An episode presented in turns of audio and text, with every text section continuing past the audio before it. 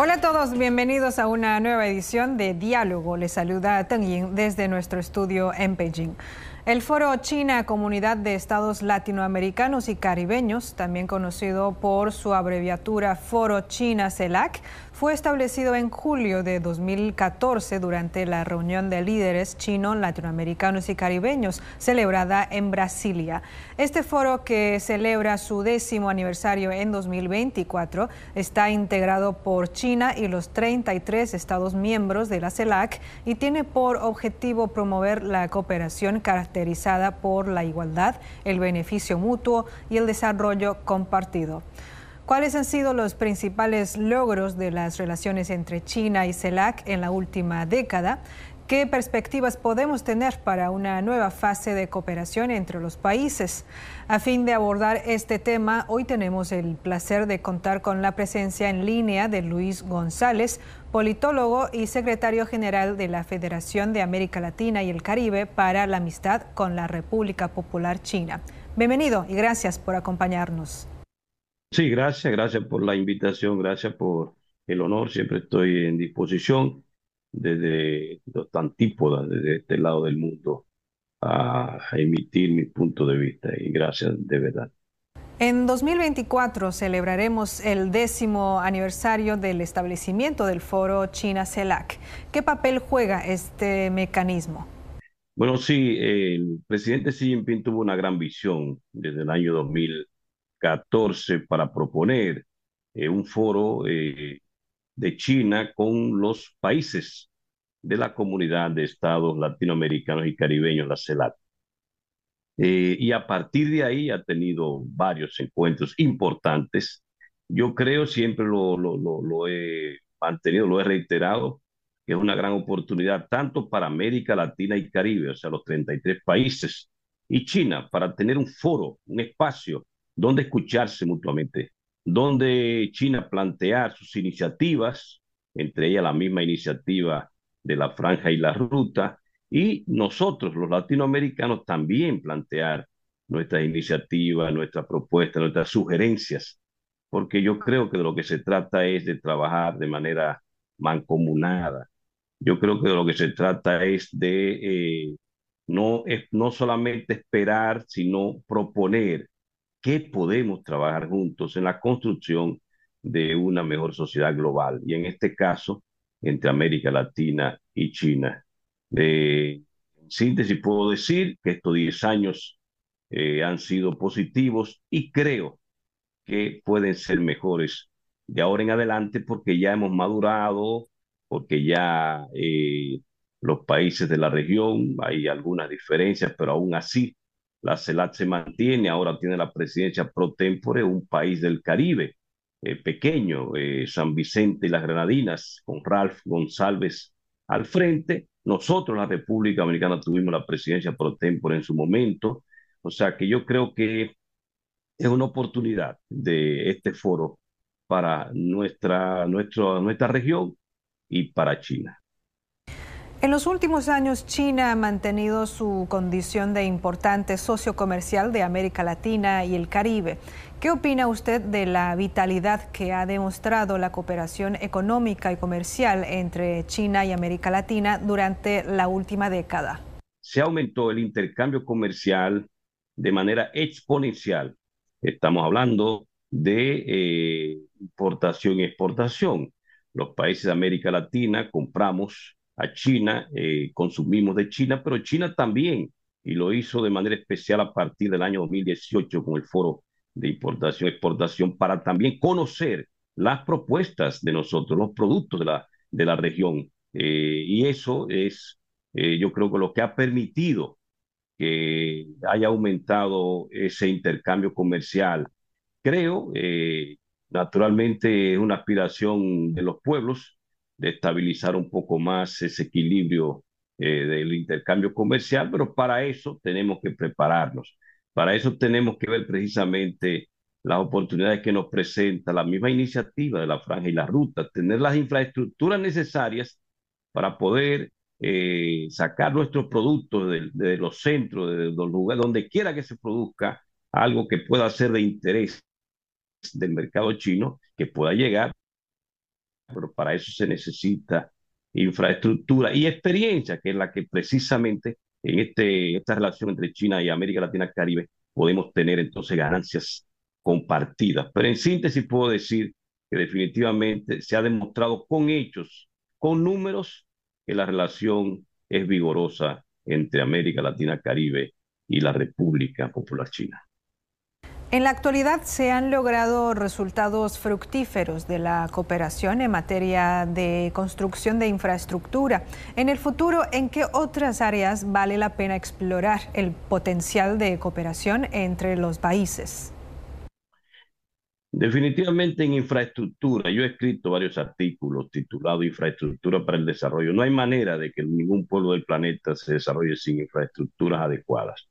Y China es el mejor ejemplo que se ha convertido quizá en uno de los países en los últimos 30 años que su crecimiento está vinculado a su infraestructura para el desarrollo. Bueno, por eso tiene siete de los diez puertos más importantes del planeta, por eso tiene las mayores líneas de, de autopistas, de trenes de alta velocidad, supera al mundo entero. Entonces, América Latina y Caribe es, como usted dice, en estos 10 años ha crecido en infraestructura gracias a, la cooperación de China, a la experiencia y el apoyo. Sin embargo, creo que todavía en esa parte falta mucho. Y yo agregaría que eh, en inteligencia artificial, yo agregaría que en telecomunicaciones, ese desarrollo de, una empresa como Huawei, Tencent, o sea, esa experiencia hay que estar claros, independientemente de la lucha geopolítica, todos esos otros temas, todo el mundo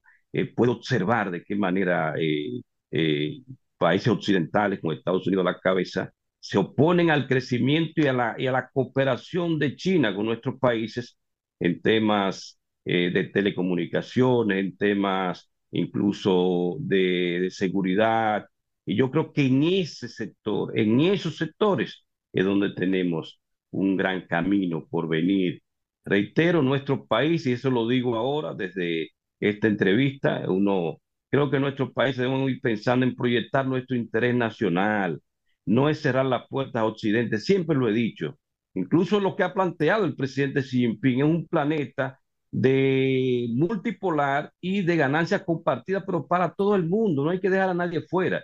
Eso es lo que yo siempre he dicho desde la República Dominicana, nuestro liderazgo político, y lo digo para toda América Latina y Caribe, que eh, pensemos en, sin cerrar las puertas a Europa y Estados Unidos, en fortalecer los lazos de acuerdo al interés nacional con China en estos sectores, como le acabo de mencionar a usted, de inteligencia artificial, de telecomunicaciones, de intercambios académicos. Ahí yo creo que está eh, el futuro de nuestras relaciones América Latina-Caribe y la República Popular China.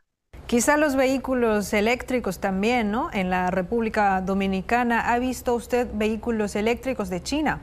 Sí, la República Dominicana tiene más de lo que eh, mucha gente quizás se imagine, lo aprovecho en este espacio que le llega al mundo.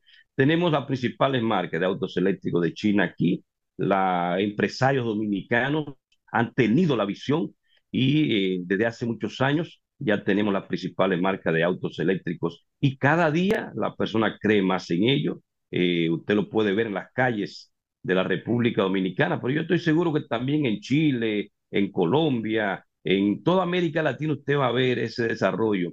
Pero en movilidad eléctrica con los autos chinos, creo que ahí eh, ya hemos avanzado en República Dominicana y creo que en toda América Latina y hay mucho futuro, porque también tenemos muchos recursos en la región.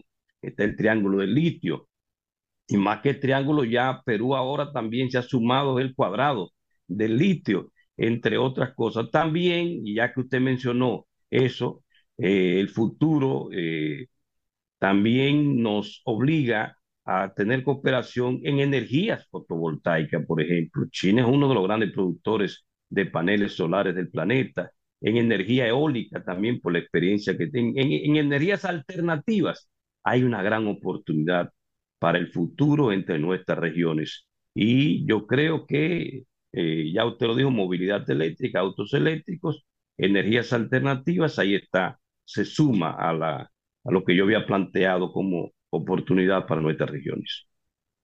La mejora continua de la confianza política mutua es la piedra angular del desarrollo de las relaciones económicas y comerciales entre ambas partes. El presidente Xi Jinping ha visitado América Latina en varias ocasiones. En 2023, líderes de 10 países latinoamericanos, incluidos Brasil, Chile, Honduras y Uruguay, visitaron China. ¿Qué opina usted de los estrechos encuentros actuales entre los líderes de China y América Latina? ¿Han profundizado aún más estas reuniones la confianza política mutua? Bueno, yo felicito eh, y creo que el hecho de que líderes de, la región de América Latina y Caribe, como ya usted señaló, eh, Lula da Silva de, de Brasil, pero también de Chile, Honduras, y otros países, que eh, yo creo que casi de todos los países, de una u otra manera, algún ministro, quizás no el presidente, pero yo estoy seguro que de la mayoría de los países América Latina y Caribe, algún funcionario importante estuvo visitando. Por ejemplo, de la República Dominicana no ha estado el presidente Luis Abinader, eh, pero estuvo en el foro China-CELAC los 10 años del foro de China Celeste tuvo la viceministra Olaya Dotel eh, representando al gobierno de la República Dominicana, el embajador. También hemos estado visitando funcionarios importantes de China, la región de América Latina y Caribe. El futuro es que esto se siga profundizando porque las relaciones políticas son importantes. Eh, déjeme señalarle que la presidenta del Parlamento Centroamericano es de la República Dominicana, se llama Silvia García Polanco. Eh, y eso es muy importante porque el, ese foro de Centroamérica, que es el Parlacén, acaba el año pasado de, por una decisión del mismo Parlacén de sacar eh, como observador a la, a la provincia de Taiwán y ya reconoce como observador a la República Popular China. Creo que con esos foros políticos de nuestra región de América Latina y Caribe se ha ido fortaleciendo la relación con la República Popular China. Y reitero, eh, el Parlacén, ahora con la presidencia de primera mujer que ocupa la presidencia del Parlacén y es dominicana, Silvia García Polanco, creo que hay una oportunidad de que se sigan fortaleciendo los lazos políticos y de amistad entre nuestra región, Centroamérica por, el momento, y eh, a través del Parlacén y la República Popular China. El círculo de amigos establece o restablece relaciones diplomáticas.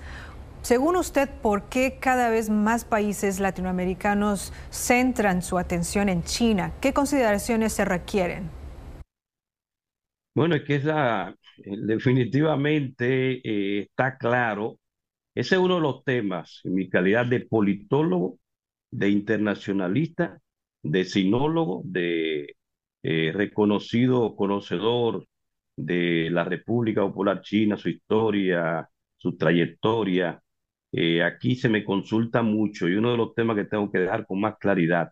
Primero, nunca han existido dos Chinas, siempre ha existido una sola China. Eso es lo primero, un principio está claro. Eh, también tengo que hablar del, del llamado consenso de 1992, que también está claro de que existe una sola China y que en su momento la reunificación tiene que producirse en base a acuerdo entre las partes, a uno y otro lado del estrecho. Por eso eh, yo creo eh, que definitivamente la, estas relaciones entre, entre nuestra región y, China se debe eh, seguir fortaleciendo, se, se debe seguir, pero sobre todo sobre la base de entender de qué se trata, de entender qué es la República eh, Popular China eh, y de qué manera, de qué manera nuestros países, entendiendo eso, eh, pues podemos ser parte, primero, del reconocimiento del derecho internacional. Pero hasta ahora la mayoría ha entendido, y eso es lo que he querido dejar con este mensaje, la mayoría ha entendido que de lo que se trata es reconocer la única China que existe, la que incluso la resolución 2758 del 25 de octubre de 1971 de la Asamblea General de la ONU deja claro, existe una sola China y es la República Popular China. Eso es lo que ha sucedido. O sea, no, ahí no ha habido nada, no ha habido otra, otra motivación más que entender que lo que se trata es que países soberanos, cada uno de los países que ha tomado la decisión, desde Costa Rica, que fue el primero en el 2007, después todos los demás, Panamá, República Dominicana, El Salvador, Nicaragua, Honduras, se ve esa relación que se fortalece cada día más entre la República Popular China y nuestros países de América Latina y Caribe. ¿Cuáles son los beneficios que han traído a su país las relaciones diplomáticas con China? Sí, tenemos cinco años. En este 2024 se cumplirán seis años porque firmamos relaciones el primero de mayo del año 2018. Yo estaba en ese momento como director, embajador, director de relaciones con Asia y Oceanía en el Ministerio de Relaciones Exteriores. El canciller era Miguel Vargas Maldonado, que fue el que a la sazón en ese primero de mayo del 2018 firmó en Beijing con el canciller Wang Yi esas relaciones diplomáticas y leyó un documento público ante el mundo reconociendo el principio de una sola China. Luego el presidente dominicano Danilo Medina visitó en, en ese mismo año. Firmamos 18 acuerdos el 2 de noviembre del año 2018, entre ellos la adhesión de la República Dominicana al principio, a la iniciativa de, de la franja y la ruta. Creo que hemos tenido un avance importante. A partir de ahí se multiplicó por tres el intercambio comercial eh, y sobre todo la exportación de la República, exportaciones de República Dominicana a China. Sin embargo, yo siempre he señalado que es cuestión de tiempos. Lo que viene a partir de ahora, yo estoy seguro, en intercambio comercial, en inversiones, que ha habido inversiones importantes, pero vendrá, vendrá mucho más a partir de este año 2024. Pero sí, puedo decir que en estos cinco años, para seis que vamos, las relaciones entre la República Dominicana y la República Popular China han sido positivas y el apoyo de China en el tema de la pandemia fue determinante. Tanto así que el presidente dominicano, Luis Abinader, reconoció en sus primeras memorias el 27 de febrero del año 2021, en, en tres veces mencionó en su discurso ese apoyo que dio China, esa solidaridad de China, sin el cual el país no hubiese salido del tema del COVID eh, con el tiempo que lo hizo y, y luego recuperarnos. Es bueno que, que China reconozca y América Latina que me esté escuchando ahora, sepa lo siguiente, sin el apoyo de China, esa solidaridad con la vacuna para, para eh, con respecto al COVID, no hubiéramos salido con tiempo y, en este momento, 2023-24, ya la República Dominicana logró eh, alcanzar 10 millones de turistas, gracias a que fuimos los primeros países que abrimos al mundo porque nos vacunamos con el apoyo de China. Creo que todo eso, y fue reconocido incluso China, el, el, el embajador a la sazón era Chan Run, que ahora está en México, fue reconocido por el Senado de la República Dominicana por el apoyo y la solidaridad de China. Eso es bueno reconocerlo. Lo anterior podría ser una manifestación de que el concepto de China de construir una comunidad de destino para la humanidad ha recibido respuestas positivas de muchos países latinoamericanos. El 2024 es también el décimo aniversario de la propuesta de la Comunidad de Destino China-América Latina. ¿Cómo se refleja esto en la cooperación internacional? Yo lo dije el año pasado, yo fui invitado al foro de think tanks, en el foro de la Franja y la Ruta en Beijing, y en una de mis palabras, mis conferencias, yo dije que esa, esa parte, porque todo es importante, la, la, la construcción de esa comunidad de destino compartido para la humanidad, es el alma de esa iniciativa, es el alma, porque de lo que se trata es de eso, es de tener una comunidad de destino compartido. ¿Cuál es el destino compartido? Que, necesita la humanidad, tener paz, tranquilidad, intercambio comercial, que no haya guerra, no hay necesidad de que haya guerra, es cuestión de entendernos. Si yo produzco un producto y usted lo necesita, llegamos a un acuerdo y, y, y, establecemos el intercambio. Si yo tengo una tecnología, entonces lo que hacemos es buscar un acuerdo para utilizarla. Pero igual si la tecnología es suya, pues entonces yo la, la, la adecuo a, a mí, eh, yo creo que de eso que se trata. Esa es la iniciativa, ganancia compartida y comunidad de destino compartido para la humanidad. Entonces, en nuestra región, que es la pregunta que usted nos hace, eh, estos 10 años de esa propuesta de que, de que también, como hay una comunidad, como nos planteamos una comunidad de destino compartido para la humanidad, vamos a, construir esa comunidad de destino compartido para nuestra América Latina y Caribe conjuntamente con China. Eh, eso está vinculado a la misma iniciativa. La mayoría de los países, ya 22 países de la región, se han adherido a la iniciativa de la Franja y la Ruta y por tanto todos somos parte de ese interés de construir esa comunidad de destino compartido para la humanidad y sobre todo de ganancias compartidas, ganar, ganar, que ganemos todos. Hay posibilidad, hay métodos y hay formas y es precisamente lo que está planteando el presidente Xi Jinping y China para nuestra región. Es cuestión de aprovechar y ahí y quizás uno, la primera pregunta que usted me formuló en este programa, eh, los 10 años del foro China-CELAC, conjuntamente con estos 10 años también de esta iniciativa de ganancias compartidas, de la construcción de la comunidad de destino compartido para la humanidad y para nuestra región de América Latina y Caribe con China. En los últimos 10 años, ¿qué esfuerzos ha realizado la cooperación China, América Latina y el Caribe para abordar los desafíos globales? ¿Qué papel juega en el mantenimiento de la paz y la estabilidad mundial? Sí, eh, eh, que esos son, esos son los temas, por eso decía que es el alma.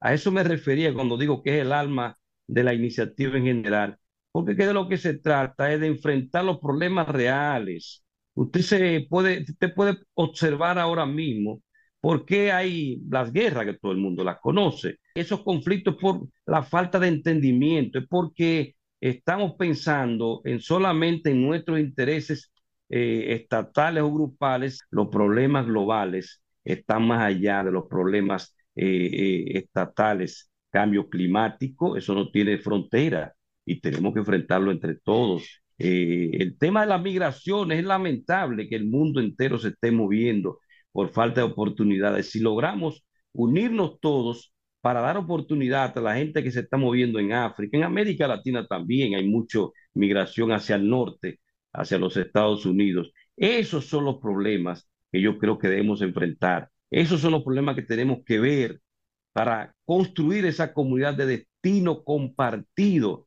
que podamos aspirar y esa es mi expresión número uno. Yo siempre cuando doy un discurso digo ciudadanos del mundo.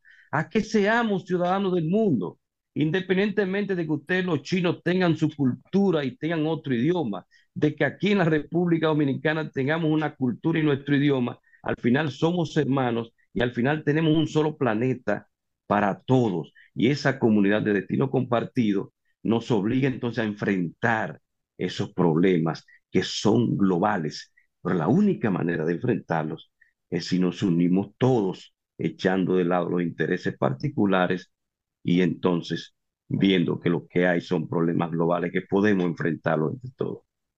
Y justo en términos de intercambios culturales, ¿qué logros destacados han alcanzado ambas partes?